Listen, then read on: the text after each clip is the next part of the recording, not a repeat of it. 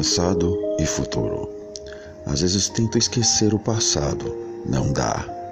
Tem coisas que acontecem com a gente e tentamos mudar no presente.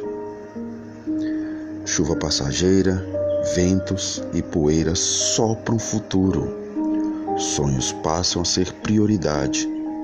Acordada, olho e vejo a realidade que para chegar onde queremos temos que seguir com sinceridade, caminhar com a doce verdade e se alimentar da sabedoria, se vestir da honestidade e viver em plena calmaria.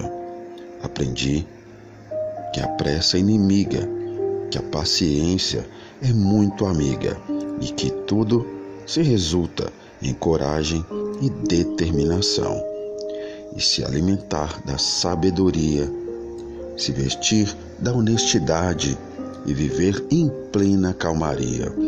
Aprendi que a pressa é inimiga, que a paciência é muito amiga e que tudo se resulta em coragem e determinação. Esquecer o passado e se tornar do futuro um campeão.